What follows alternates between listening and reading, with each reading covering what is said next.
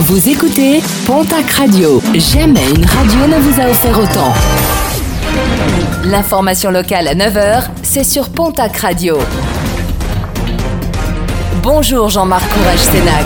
Bonjour à toutes et à tous. Prudence en montagne avec plusieurs accidents de randonnée déplorés ce week-end, notamment une fracture de cheville pour une randonneuse de 66 ans au-dessus d'un Marsous. Cette dernière a été transportée vers l'hôpital de Tarbes. 52, le chiffre du jour, c'est le nombre de femmes allongées au sol samedi à Pau. Une action organisée par le collectif Nous Toutes 64 Béarn afin de dénoncer les violences faites aux femmes. 52, c'est le nombre de victimes recensées en France depuis le début de l'année. Le collectif souhaite se réunir place Clémenceau tous les deuxièmes samedis du mois. 130 à Pau, 250 à Tarbes, mobilisation en baisse et en berne des Gilets jaunes ce samedi pour l'acte 26 du mouvement.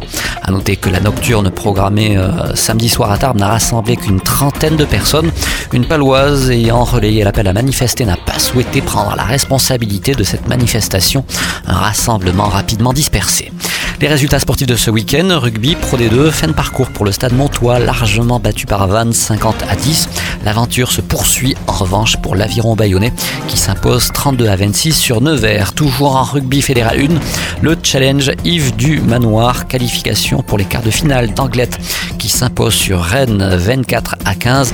Quarts de finale qui opposeront notamment Anglette à l'Union, Cognac-Saint-Jean et Tarbes à Nice. Tarbes vainqueur sur Nantes 44 à 8.